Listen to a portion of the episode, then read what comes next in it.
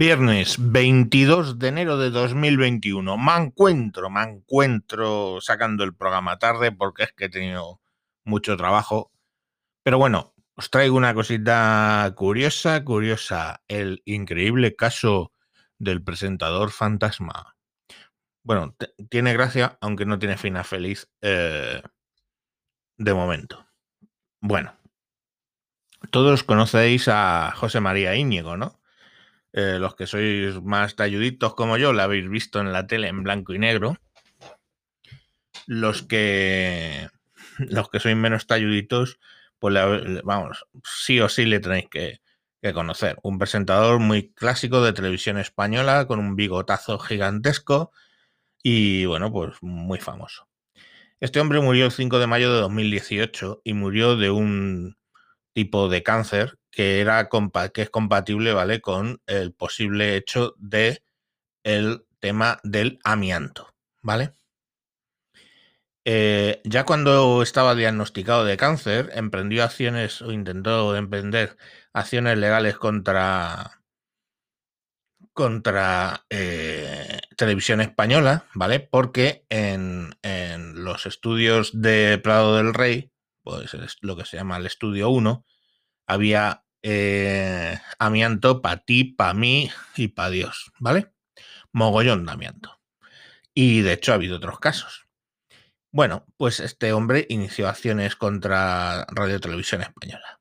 Lo que pasa es que la acción eh, pues no llegó a salir adelante todavía porque el hombre falleció, claro.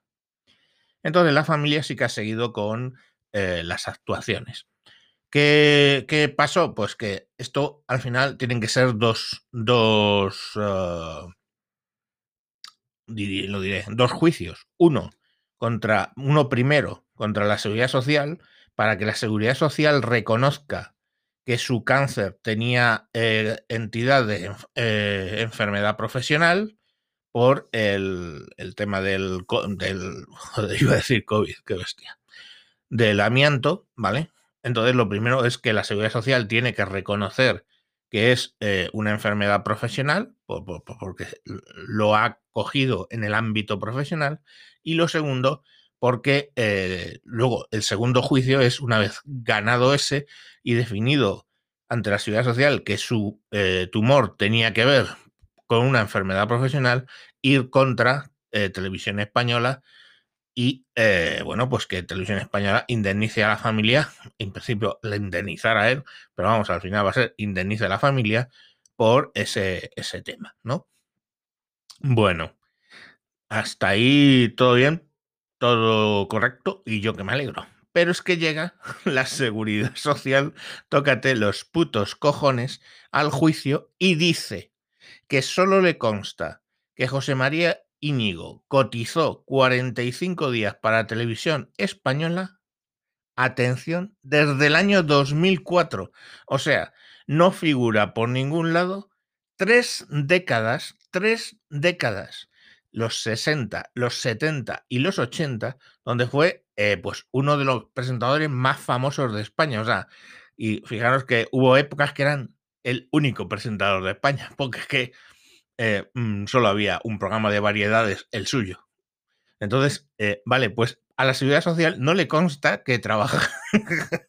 de verdad, me río pobre hombre, ¿eh? porque han muerto por, por, una cosa que, en fin, pero me río porque es que es risible. O sea, no le consta a Televisión Española, perdón, a la seguridad social, que haya trabajado en la década de los 60, 70 y 80. Pero fijaros la mierda del sistema judicial, ¿no? Porque es que llaman a Televisión Española, aunque el juicio no es para ello, mm, la agencia, eh, o sea, la Seguridad Social llama a Televisión Española para que declare y Televisión Española obviamente declara y trae contratos, los contratos de eh, Íñigo, pues todas esas tres décadas y luego posteriormente cuando volvió, pues eso, en el 2004. Entonces, fijaros eh, la subnormalidad del tema el propio testigo de cargo de la seguridad social trayendo los contratos. Y aún así, la seguridad social negando que esa señora haya trabajado ahí.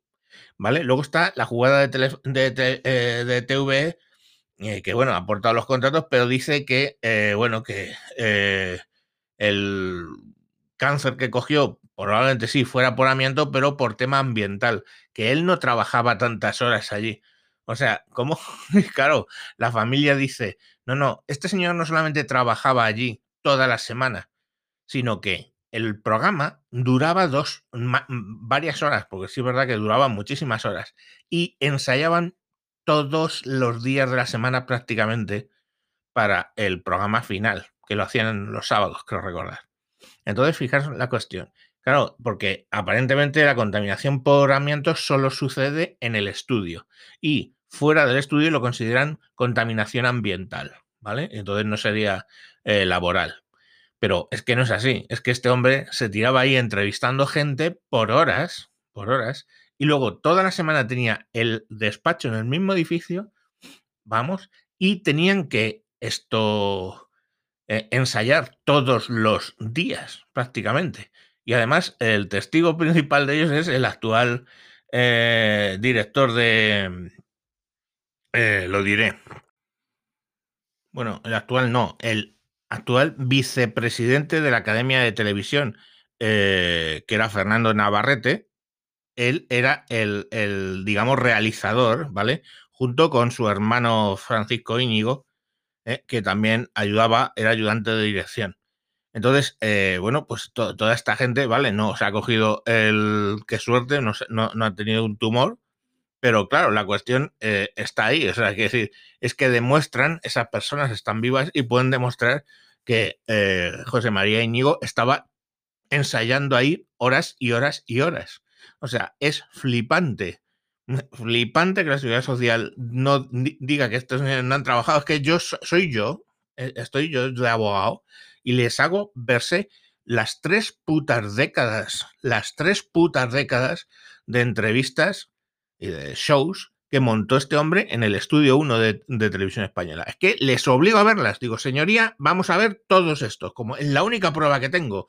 Venga, pum, pum, pum, capítulo por capítulo. Hasta que la seguridad social, al abogado de la seguridad social, le sangre por las orejas de ver a Íñigo, pues coño, que tienes, digamos, los programas esos, en esa, en esa época estaban bien, ahora tienen caspa para ti, para mí, para, para la vecina. ¿Vale? Pero bueno, oye, pues ahí, ahí está. En fin, el juicio ha quedado visto para sentencia y el juez dictará su veredicto, eh, pues seguramente el próximo, el próximo mes, ¿no? Eh, en principio, mm, de lo, que, lo que diga el juez no, solo, mm, no solo sería determinar si la intoxicación del José María Íñigo fue responsabilidad del amianto de televisión, sino también si resulta que el presentador eh, estuvo siendo empleado por la cadena pública con sus contratos laborales, pero sin, sin pasarle el alta a la seguridad social. O sea, que el hombre es que directamente pudo no haberse podido jubilar. O sea, no sé, todo muy turbio, todo muy, muy televisión española. La mejor del mundo. Venga, adiós, amámelo, amámelo, amámelo, que viene, viene y mañana sábado, uh, sábado, sabadete, camisa nueva y polvete. Adiós.